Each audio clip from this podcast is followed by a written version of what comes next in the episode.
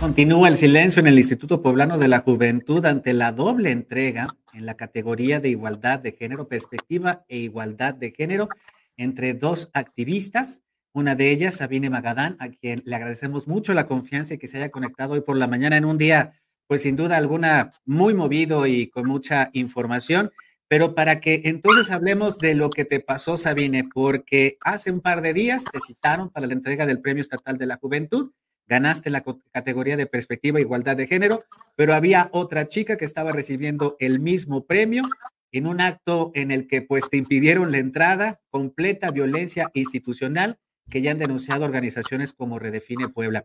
Muchísimas gracias, Sabine, por conectarte con nosotros. ¿Qué pasó hace un par de días? Buenos días. Hola, buenos días. Eh, muchas gracias por el espacio. Pues bien lo dijiste, el Instituto Poblano de la Juventud a mí me notificó desde el 6 de diciembre que yo era una de las ganadoras en la categoría de igualdad y perspectiva de género en este apartado B. Y bueno, días siguientes a mí se me notifica por correo institucional, a través de llamadas, detalles del evento. Y el día viernes 9 de este mes se ponen en contacto conmigo y me dicen que en mi categoría hay irregularidades y que por lo tanto no le pueden entregar el premio a ninguna persona, incluyéndome, porque entonces el Instituto Poblano de la Juventud sería multado. Es ahí cuando a mí me genera pues interés de una explicación, de un pronunciamiento por parte del instituto, ya que este aviso fue dos días antes de la entrega de los premios, que fue este 12 de diciembre.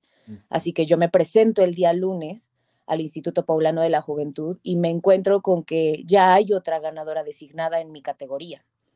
Esto después de que a mí me publicaron a través de la página oficial del Instituto Poblano de la Juventud como ganadora, después de estos avisos que me hicieron llegar institucionalmente a mi correo electrónico.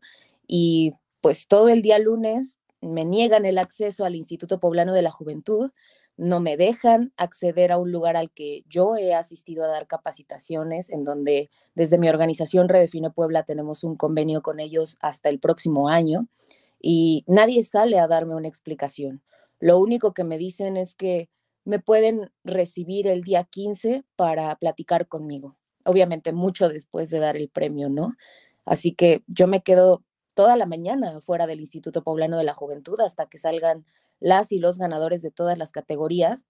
Y para mi sorpresa, el Instituto Poblano de la Juventud les dio diferentes versiones tanto a los asistentes de la premiación como a Jos Paredes, que fue la mujer a la que le hablaron para darle el premio en mi categoría, así como a la ganadora del año pasado, Sheila Zamudio, diciéndoles que era un tema de corrupción en el jurado, que era un tema de votación, dándoles explicaciones sin pies ni cabeza y ninguna de estas explicaciones dirigida a mí.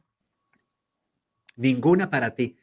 Y cuando llegaste al, evento, Sabine, supimos que pues hasta la, policía te negó el acceso. Y ahí fue cuando, lamentablemente, ahí era cuando, cuando esperábamos una explicación, que por lo menos la dirección del Instituto Poblano de la Juventud te hiciera, vaya, pusiera la cara, te hiciera frente. Y esto no ocurrió. No, en ningún momento. Como sabrás, el Instituto Poblano de la Juventud ahorita no tiene director como tal pero la que está encargada del área jurídica, que es Citlali Hernández, estaba ahí en ese momento y ella fue quien se comunicó con los otros ganadores, quien estaba checando todo el asunto del Premio Estatal de la Juventud y a pesar de que estaba ahí, a pesar de que estuvo en la premiación, se negó a darme cualquier explicación, ni siquiera se acercó a la puerta y de hecho hubo un momento en el que una reportera pudo colarse al Instituto Poblano de la Juventud y está el video en redes sociales en donde Citlali Hernández no quiere dar ninguna explicación, ni siquiera a Jos Paredes, y le dice que hasta que el Instituto Poblano de la Juventud se pronuncie, no va a haber respuesta alguna por parte de ellos.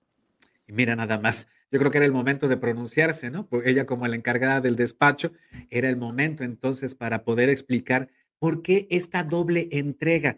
Y especialmente, eh, eh, Sabine, eh, en un tema tan sensible, eh, donde, eh, donde la violencia machista, cuando la violencia machista, los feminicidios, las desapariciones forzadas han generado gran dolor a la, a la sociedad poblana. Y generar este tipo de controversias, especialmente contigo y con Jocelyn, cuya, cuyo, cuyo activismo, cuyo trabajo, pues conocemos nosotros aquí en Contigo Puebla, pues hemos, hemos, hemos eh, tenido a Redefine como una, una de nuestras fuentes principales. Eh, vaya que, que, que, enrarece el clima, y, pero, pero especialmente en el trabajo que ustedes realizan.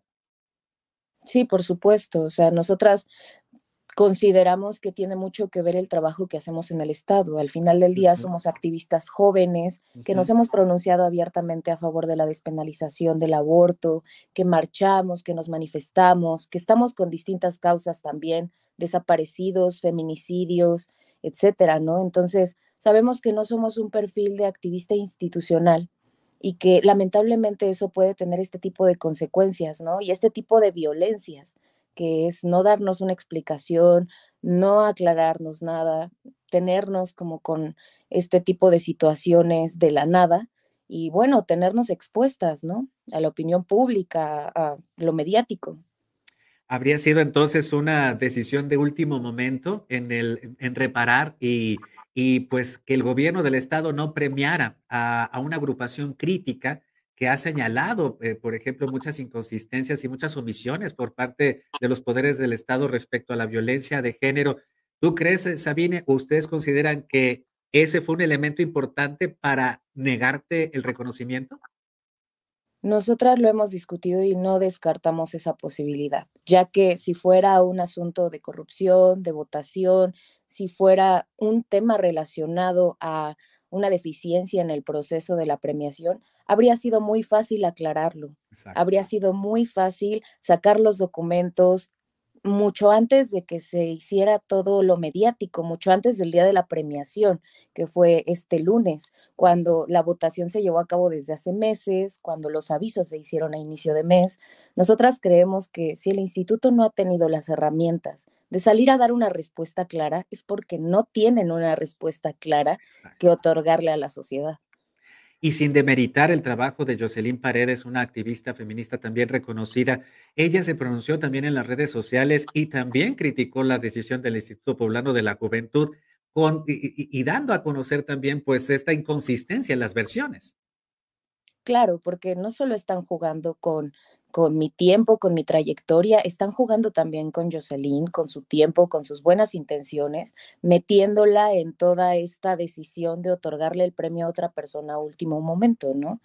Entonces, realmente nos parece una falta de respeto a todas las mujeres que se postularon en esa categoría, no solo a mí, no solo a Jos Paredes, sino a todas y a todos los futuros ganadores de esta categoría, que es la primera vez que se entregaba en el estado de Puebla. Mira.